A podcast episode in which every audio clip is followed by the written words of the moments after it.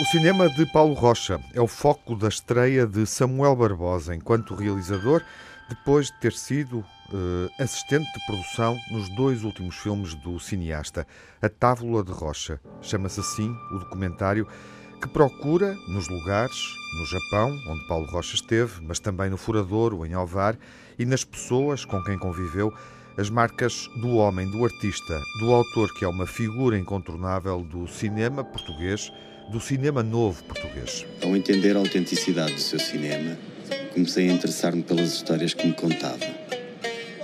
Aqui venho à procura das pessoas que o conheceram noutro tempo e daquilo que elas me podem contar sobre ele.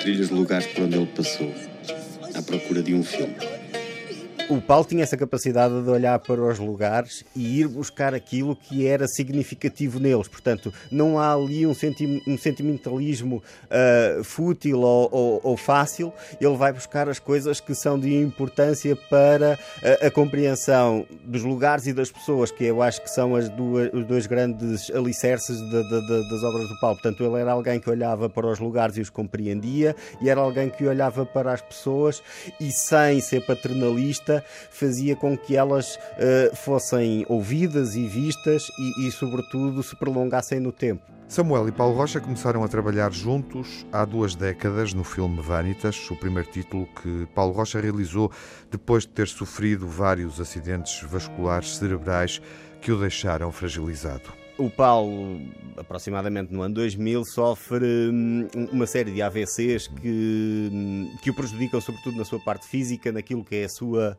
locomoção. E esse filme de 2001, que é o primeiro filme depois de, hum, desse, desses acidentes, uh, são filmes de, de resistência. Uh, de uma resistência diferente daquela que o Paulo fazia nos filmes anteriores, porque é, é um homem a querer viver através do seu cinema. Samuel Barbosa traça um caminho afetivo entre o cinema, o realizador, os lugares e as pessoas que filma, porque esse é também um ciclo evidente na obra de Paulo Rocha. Aquilo que, que, que, que me entusiasma ao olhar para, para os filmes do Paulo Rocha é a forma como ele olha para o seu país, mas também a partir do seu ponto de vista no, no, no, seu país, ele olha para o exterior. Ele tem sempre esta ideia de, um, de olhar para fora e de se projetar no, no, no, exterior. E é essa universalidade que ele traz a partir dos, dos temas particulares que faz o seu cinema eh, importante e relevante para toda a gente. A Távola de Rocha, o cinema como uma grande mesa onde todos podem sentar-se, partilhar ideias e contribuições.